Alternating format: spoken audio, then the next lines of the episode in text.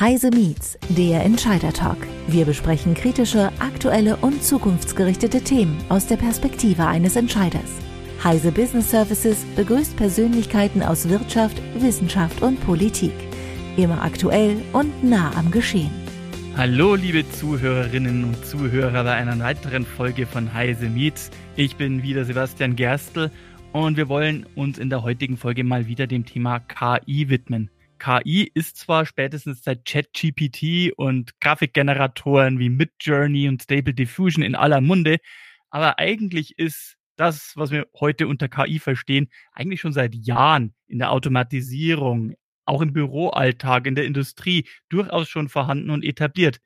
Dennoch, wenn man sich so umhört, scheint es oft so, hier in Deutschland vor allem, dass man sehr zögerlich mit dem Thema KI umgeht, dass man sich noch zurückhält, wenn es um die Einführung von KI-Algorithmen oder ähnlichem geht. Woran könnte das liegen? Womit könnte das zusammenhängen? Was gibt's hier noch zu tun? Um diese und weitere Fragen zu beantworten, freut es mich sehr, heute Jens-Peter Feidner, den Geschäftsführer von Equinix Deutschland bei uns zu haben. Equinix ist ein globales Unternehmen für digitale Infrastruktur, das Netztreiber unabhängige Rechenzentrums- und Interconnection-Dienstleistungen anbietet. JP, herzlich willkommen heute bei Heise Meets. Hi, vielen Dank für die Einladung. Ähm, vielleicht nur ein paar kurze Worte, dass du vielleicht selber mal kurz erklärst. Äh, Equinix, was macht Equinix in der Branche genau? Ja, wir, wir sind so einer der, der Unbekannten. Ne? Die, die großen Brandnames der Branche sind bekannt. Ähm, so die Cloud-Player und Streaming und Content, was wir alle so den ganzen Tag nutzen. Und im Grunde bieten wir die digitale Infrastruktur dafür. Also die allermeisten Dinge, die wir jeden Tag nutzen, stehen bei Equinix, sind miteinander vernetzt und tauschen bei uns Daten aus und gehen dann zum Endanwender. Insofern, wir nennen uns die digitale Infrastrukturgesellschaft der Welt. Das ist eine ganz gute Beschreibung für unsere 250 Rechenzentren, die wir auf allen Kontinenten haben. Wenn wir jetzt um das Thema Umsetzung oder Einführung von KI in Unternehmen reden, wie gesagt, ich habe es einleitend bereits erwähnt, es scheint eine eher zögerliche Haltung in Deutschland stattzufinden oder zu existieren. Eine Studie hat jüngst gezeigt, fast die Hälfte aller IT-Verantwortlichen in Deutschland zweifelt daran, dass die aktuelle IT-Infrastruktur in den Unternehmen, und wir reden ja wirklich von den unterschiedlichsten Branchen, für KI ausgelegt ist, wirklich ausreicht, um KI einsetzen zu können obwohl gleichzeitig vier von fünf dieser IT-Verantwortlichen KI im Unternehmen einsetzen möchten und in nicht technikorientierten Unternehmen, die nicht in der IT oder in der Entwicklung tätig sind für Hardware, da ist die Quote noch viel drastischer. Wahrscheinlich, weil weniger Affinität besteht. Aber was sind da konkret die Ursachen? Woran liegt das? Also zum einen äh, also entweder ist unsere Studie, die du zitierst, was natürlich schön ist, äh, oder unsere Studie ist äh, ähnlich zu ähnlichen Ergebnissen gekommen. Das ist ganz gut. Wir machen ja auch öfters Studien zu verschiedenen Dingen. Äh, und unsere Tech Train Survey kam exakt zu dem gleichen, was du gerade gesagt hast. Also 80 Prozent von IT-Entscheidern sagen, ja, wir wollen KI nutzen. Und die Hälfte davon sagt, wir haben keine Ahnung, ob wir dazu fähig sind. Und wenn man sich das mal genauer betrachtet, gibt es für mich so drei relativ klare Gründe, die auch von den meisten genannt werden, die sind nachvollziehbar. Und einer ist vielleicht so ein bisschen unterschwellig, den wir am Ende nochmal so anfassen können. Diese klaren Gründe sind im Grunde, ähm, wenn ich KI wirklich einsetzen will, dann brauche ich zum einen eine starke Infrastruktur. Ja, das kann ich nicht mehr mit meinem kleinen Serverraum on-prem irgendwo in meiner Fabrikhalle oder im Büro machen, äh, mit meinen klassischen Servern. Ich brauche neue Hardware, äh, GPUs, ich brauche eine hybride Cloud-Infrastruktur, ich muss vor allen Dingen viel Daten speichern und analysieren später und ich muss mich vernetzen mit anderen Quellen, weil sonst kommen wir nicht zur Intelligenz. Ähm, zweiter Punkt, der resultiert eigentlich daraus, sind hohe Kosten, muss man ganz ehrlich sagen. Ähm, diese vorgenannten Gründe gehen halt schon ins Geld, wenn man sich anschaut, was man da investiert, ja, was so KI-Hardware kostet. Dann muss ich die Entscheidung treffen, will ich CapEx, will ich wirklich in Hardware investieren oder will ich OPEX? Und naja, in Deutschland ist auch ein bisschen schwieriger mit äh, Regularien, ne? so Umweltschutz, äh, Energieeffizienzgesetz und ähnlich, was so auf Unternehmen zukommt. Das gilt schon ab, ab kleinen Rechenzentren und KI ist schnell bei einem großen Rechenzentrum. Das muss man auch abdecken, Strom- und Betriebskosten. Und der dritte klare Punkt ist, wir ächzen alle lange über fehlendes Personal. Ähm, damit reden wir über, ich sag mal, normales IT-Personal, was schon Fachleute sind. Und jetzt brauchen wir noch KI-Experten. Ja, die zu finden wird wirklich sehr schwierig werden. Weil wir reden ja, auch wenn es in den Medien äh, 2023 eigentlich permanent in aller Munde äh, ist, wir reden ja nicht über so intelligente Chatbots wie ChatGPT oder eben Bildgeneratoren wie Stable Diffusion. Das ist ja in den meisten Unternehmen wahrscheinlich nicht brauchbar in, im Sinne der KI für das, was die Unternehmen einsetzen möchten oder nutzen können. Ja, das ist ich habe übrigens die Tage äh, auf LinkedIn einen Post gesehen, da standen die zwölf interessantesten äh, KI-Tools für äh, Bildgeneration, PowerPoint, Textzusammenfassung, Romane schreiben, TikTok-Videos. Ähm, das zeigt, wie zerfasert es ist. Äh, und es zeigt auch, dass es eigentlich für ein Unternehmen in, in täglichen Anwendungen und auch in der Kundenbindung und sonstiges Produktentwicklung nicht wirklich anwendbar ist. Ich kann nicht mit zwölf verschiedenen Tools hantieren. Das macht kein Unternehmen mehr heutzutage. Und die, die das tun, haben echte Probleme. Und damit will man einfach hinkommen zu, man muss eine Individualisierung, nenne ich das mal, schaffen für die Unternehmen. Das war bei der Cloud genauso. Ne? Nicht jeder konnte die Public Cloud so nehmen, wie sie ist, sondern man hat sich von den verschiedenen Public Cloud-Anbietern eine Multi-Cloud-Strategie gesucht, die besten Sachen rausgesucht und dann noch hybrid mit eigenen Servern, eigener Software, eigenen Leuten gebastelt. Und so ist es auch mit der KI. Aber ähm, im Grunde ist es ja so, wenn, wenn KI für Unternehmen wirklich äh, sinnvoll sein soll, dann müssen sie die individualisieren. Und das ist so, so ähnlich wie Kinder in der Schule. Ähm, die müssen ja auch lernen. Ne? Die werden mit einem Haufen Daten gefüttert.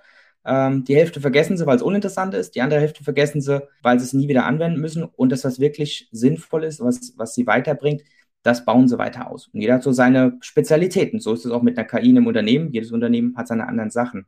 Aber um das zu machen, brauchen Unternehmen einen Haufen Infrastruktur oder einen Haufen Daten, um mal genau zu sein. Die Infrastruktur ist ja nur die Basis. Ähm, bei, bei KI reden wir über Petabytes und als ich erstmal den, den Begriff Petabytes hatte, äh, den habe ich in dem, in dem Zusammenhang mit KI tatsächlich das erste Mal wirklich gehört vor zwei, drei Jahren.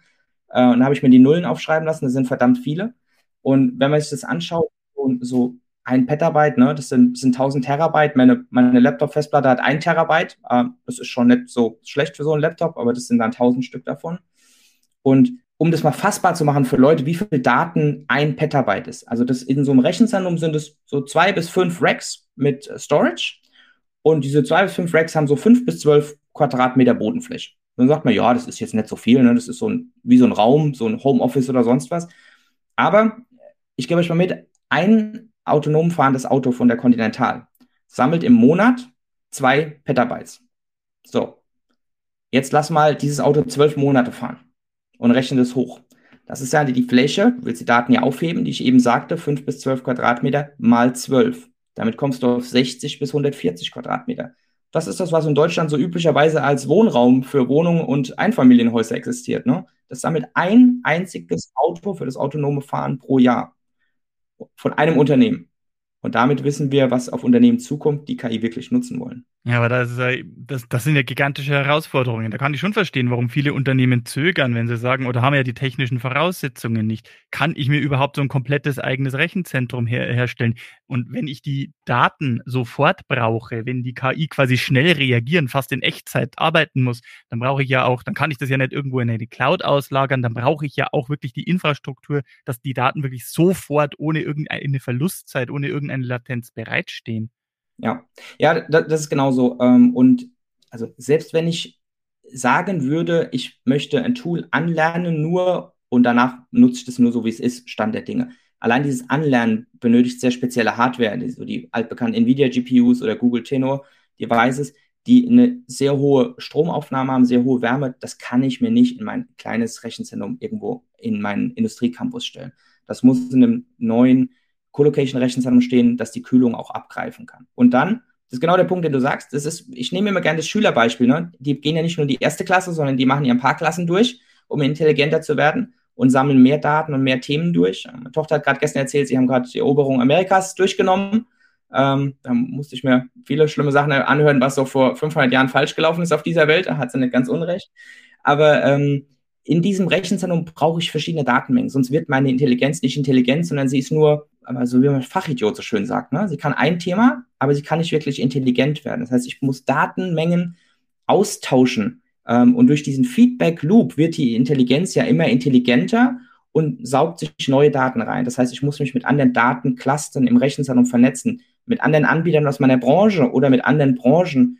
Und da ist gerade Colocation, digitale Infrastrukturen über die Interconnection, also die Vernetzung der Kunden im Rechenzentrum, ist ideale Quelle, um schnell auf äh, neue Daten zuzugreifen. Auch ChatGPT. Version 3 hat ja äh, Wikipedia eingesaugt und äh, zwei, drei andere Tools und war so ein bisschen statisch. Version 4 ist schon deutlich mehr weiterentwickelt, aber die müssen alles, was im Internet an Text neu kommt, dort reinsaugen. Sonst kann diese Intelligenz, die eher so ein Wahrscheinlichkeitstool ist, nicht weiter intelligent werden. Aber ich meine, äh, einfach jetzt willkürlich alle Datenmengen auf oder alle Daten aufzusaugen, die ich als Unternehmer jetzt irgendwie gerade greifen kann, damit ich sie in eine KI füttern kann, das hilft im ersten Moment auch nicht weiter. Ich, kann ich mit diesen Unmengen an Daten überhaupt was anfangen? Habe ich überhaupt jemanden, der dann versteht, was muss ich denn dafür eigentlich meiner KI füttern? Äh, wie kann ich die trainieren? Wie kann ich die erziehen sozusagen, damit die auch hinterher das tut, was ich will? Ja, ja, vollkommen recht. Das ist ja der dritte, dritte Punkt gewesen, ne? der, der drei Faktoren, die ich am Anfang genannt habe, die, äh, das Fachwissen und die Fachkräfte. Ähm, das ist vollkommen recht. Einfach nur Daten zu horten. Ganz ehrlich, das haben die Unternehmen schon jahrelang gemacht. Weil seit zehn Jahren sagen wir, Daten sind das neue Gold. Das heißt, jeder hat seine Daten gehortet. Äh, ich kann ja gar nicht sagen, auf wie viel Panel-Diskussionen ich gesessen habe, wo wir über Datenaustausch zwischen Unternehmen geredet haben in einer Branche. Gerade beim autonomen Fahren übrigens, ja ähm, wo dann jeder, jeder äh, CIO und CEO gesagt hat, nein, das sind meine Daten, ich teile die nicht mit meinen Mitbewerbern. Ähm, es gibt da zwei, drei gute Beispiele. Also für mich ist ein schönes Beispiel, wo das gut funktioniert, ist der Kartenservice hier, ähm, den ja die drei großen deutschen Automobilhersteller von Nokia abgekauft haben und sich dann geteilt haben und auch Daten dort einfügen. Ja? Das läuft ja in den Autos der drei großen drin, äh, in verschiedenen Derivaten. Da hat man mal kooperiert und ein Navigationssystem ist auch eine gewisse Intelligenz würden wir nie als künstliche Intelligenz wahrscheinlich bezeichnen, aber ähm, das lernt, was meine präferierte Route ist. Fahre ich lieber Landstraße, fahre ich lieber Autobahn, fahre ich gerne über Fähren, über den Rhein oder sonst was. Das lernt dieses Tool auch mit. Und dort teilen die sich die Daten. Ne? Dort funktioniert es. Deswegen ist recht, reines Horten wie so ein Eichhörnchen macht keinen Sinn, sondern man muss eine Strategie haben, was brauche ich und was will ich auch. Das wäre ganz sinnvoll, weil nur wenn ich das Ziel weiß, weiß ich auch den Weg dorthin. Hm, also, das heißt, ein gangbarer Weg wäre zum Beispiel zu sagen, ich tue mich mal mit meinen Geschäftspartnern oder vielleicht auch den einen oder anderen Mitbewerbern auf dem Markt zusammen, überlege mir mal ganz konkret, was ist denn ein Use Case, den wir haben möchten für die KI und arbeite mit denen gemeinsam an einer Lösung. Ich denke ja. Und äh, ich, ich kann auch sagen, warum. Ne? Jeder, jeder wird erstmal schockiert sein, wenn ich sage, das ist eigentlich die einzige Lösung. Aber wenn du zurückschaust vor, vor Zeiten von KI, die Rechenzentren waren ja immer, gab schon immer, ja. Also seit 40, 50 Jahren haben wir Rechenzentren, die hießen vielleicht Server Room, Mainframe, whatever du, du sie nennen willst. Dann kam vor 20 Jahren so ungefähr Colocation auf. Das bedeutete für die ersten, ich nehme mein Rechenzentrum von On-Prem und schiebe es in eine Colocation rein. Okay, das ist erstmal nur eine Verlagerung, es steht woanders und alles okay. Wo diese, diese Welt erst so richtig durch die Decke gegangen ist, digital ist, als die ersten Unternehmen gesagt haben, wir vernetzen uns miteinander, wir tauschen Daten aus. Und ähm, interessanterweise waren die Banken ja die ersten, die angefangen haben, durch Interconnection sich zu vernetzen, weil ich bin Kunde bei Bank A und gehe zum Geldautomat der Bank B, der will ich ja trotzdem Geld haben und auch relativ schnell, ja, dass die Daten sicher ausgetauscht werden. Das heißt, das ist ein Datenaustausch zwischen Unternehmen, die gleichzeitig Konkurrenten sind. Und dann ging es immer weiter, immer mehr Unternehmen haben das, haben das, äh, das geschafft. Es sind nicht nur Unternehmen, die kooperieren, sondern auch Unternehmen, die durchaus auch Mitbewerber sind, die Daten miteinander austauschen in diesem digitalen Ökosystem. Dadurch ist es immer weiter gewachsen und hat immer weitere angezogen, die da angedockt haben. Das zeigt also, im, im normalen Geschäftsleben wird schon Daten ausgetauscht. Warum dann nicht, um eine KI für die eigene Branche zu beschleunigen und Dinge zu verbessern?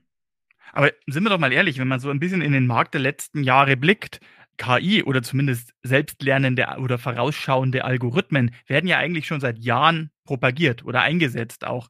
Die einen nennen es halt dann Predictive Maintenance, die anderen nennen es Smart Meter ähm, oder dergleichen oder eben in selbstfahrenden Autos. Also setzen viele nicht eigentlich eh bereits KI oder in irgendeiner Form einen Algorithmus ein, ohne dass ihnen einfach bewusst ist, dass das auch als KI bezeichnet werden könnte?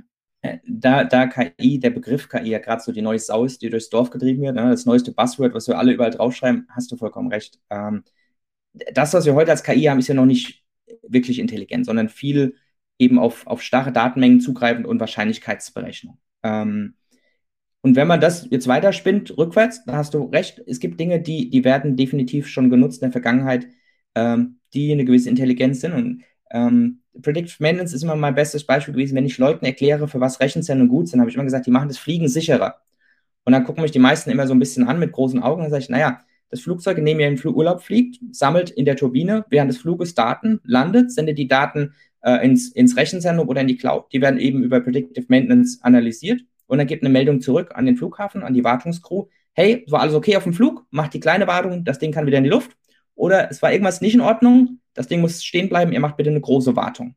Das ist eine gewisse Intelligenz, weil die wertet ja Werte, des, äh, der Turbine aus. Also die sagt nicht nur stur, ja, die Turbine ist einmal hochgehüpft, sondern die sagt schon, mh, hm, ist nicht so richtig sicher, guck lieber nochmal rein. Das, da ist eine gewisse Intelligenz, könnte man, wenn man möchte, auch als KI bezeichnen, ja.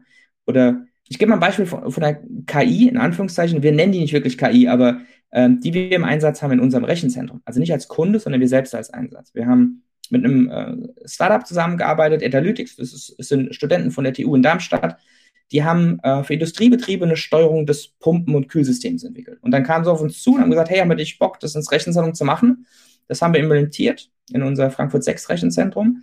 Und im Grunde macht das, äh, das greift auch Wetterdaten zu und verschiedenste Datenquellen und schaut, ähm, wie verändert sich das Wetter an diesem Standort in den nächsten Minuten und Stunden. Und darauf ausgehend steuert es die Pumpen und das Kühlsystem im Rechenzentrum eben sehr individuell auf die Umgebungsdaten. Jetzt kann ich sagen, ja, eine Wetterstation habe ich daheim auch stehen und einen Hygrometer. Ich weiß, wenn ich meine Terrasse rein rausfahren muss. Das System macht es halt autonom. Ist es eine KI? Keine Ahnung. Wenn wir alles KI nennen momentan, würde ich es auch KI nennen, ja. Ähm, aber das sind so Beispiele, die du gemeint hast.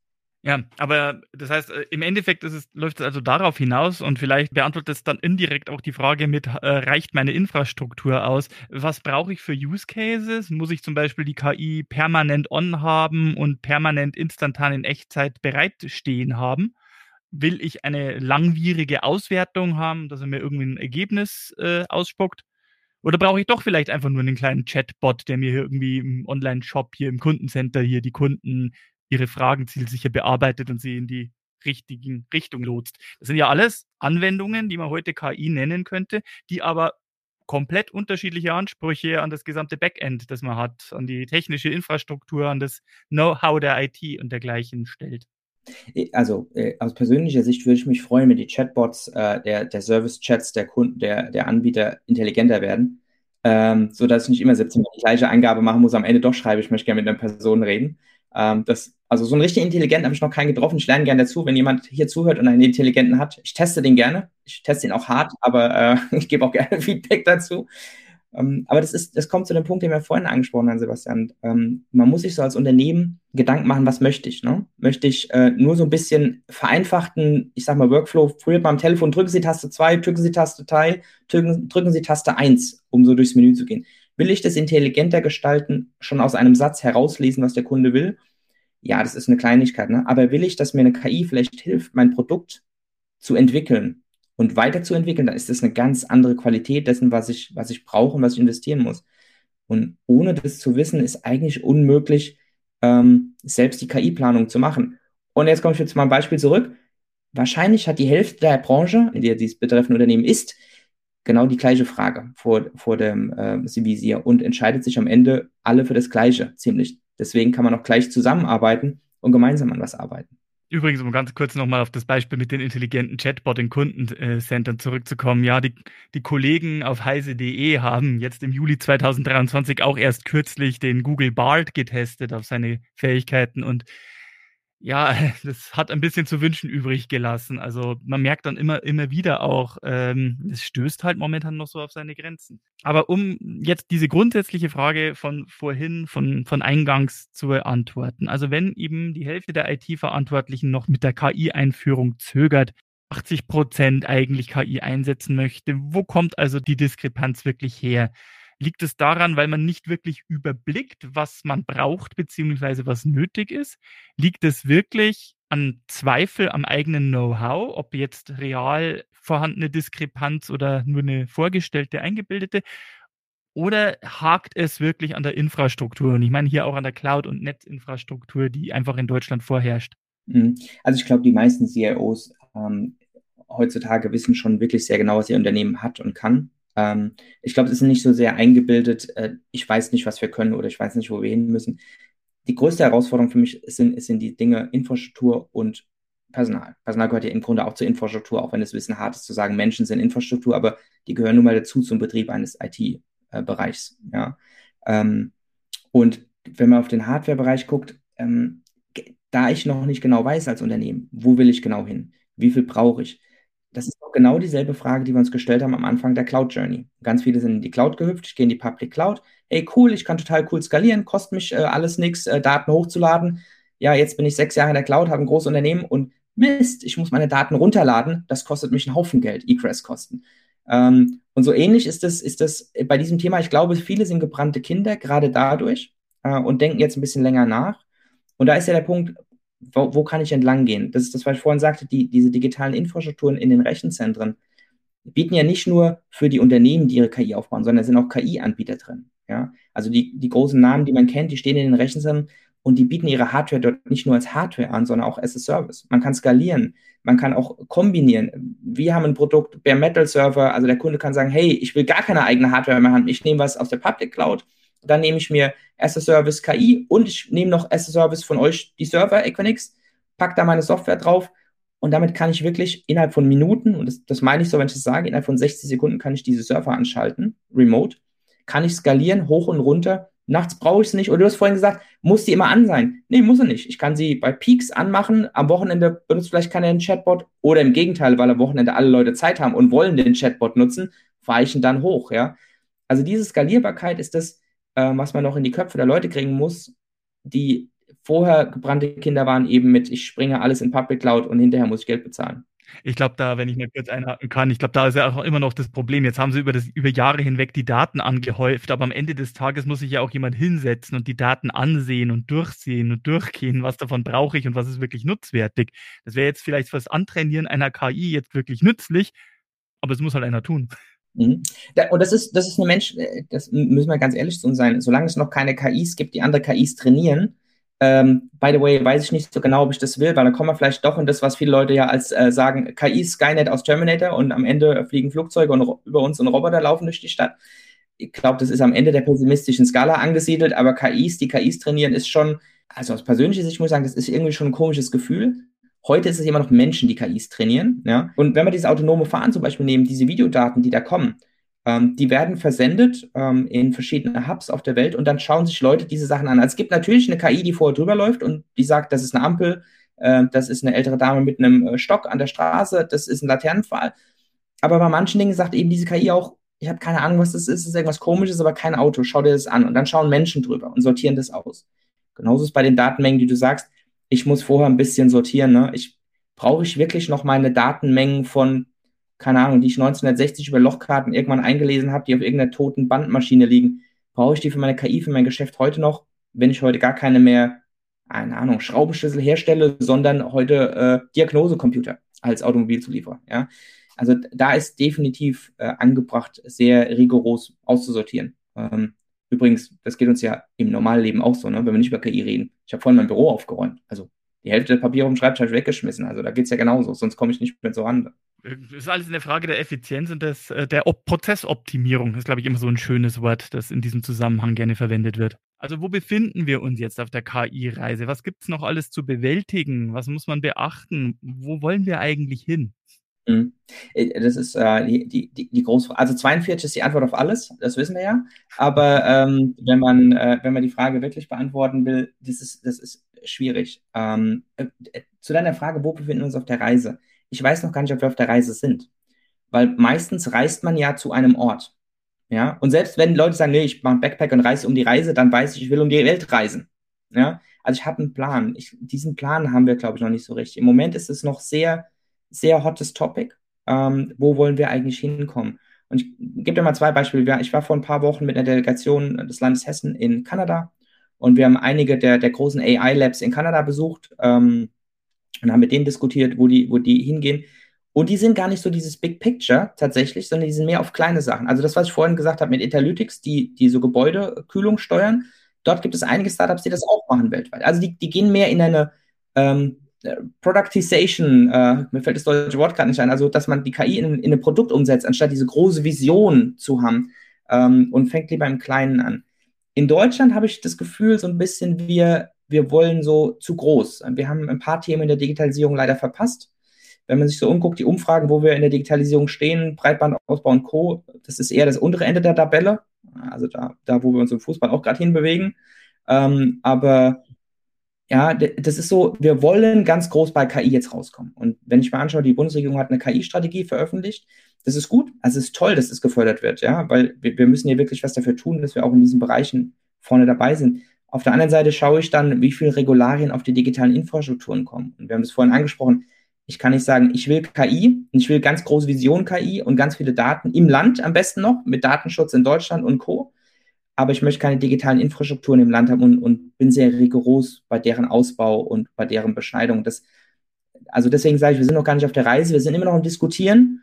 Äh, keine Ahnung, Frau will an den Strand, Mann will auf die Berge. So, jetzt müssen wir eine Lösung finden. Und da sind wir so ein bisschen. Ähm, und wenn wir das gefunden haben, wo wollen wir hin, dann können wir auch einfacher sagen, wo sind wir auf diesem Weg, weil wir wissen das Ziel wäre es dann schlauer, quasi zu sagen, jetzt gucken wir doch erst mal im Kleinen, wo kann man hier so ein paar kleine Prozessoptimierungen sozusagen finden, wo man KI auf kleiner Ebene einsetzen kann, statt dass man irgendwie gleich auf das große KI-Mastermind, das quasi die halbe Fabrik für mich steuert, gleichsetzt.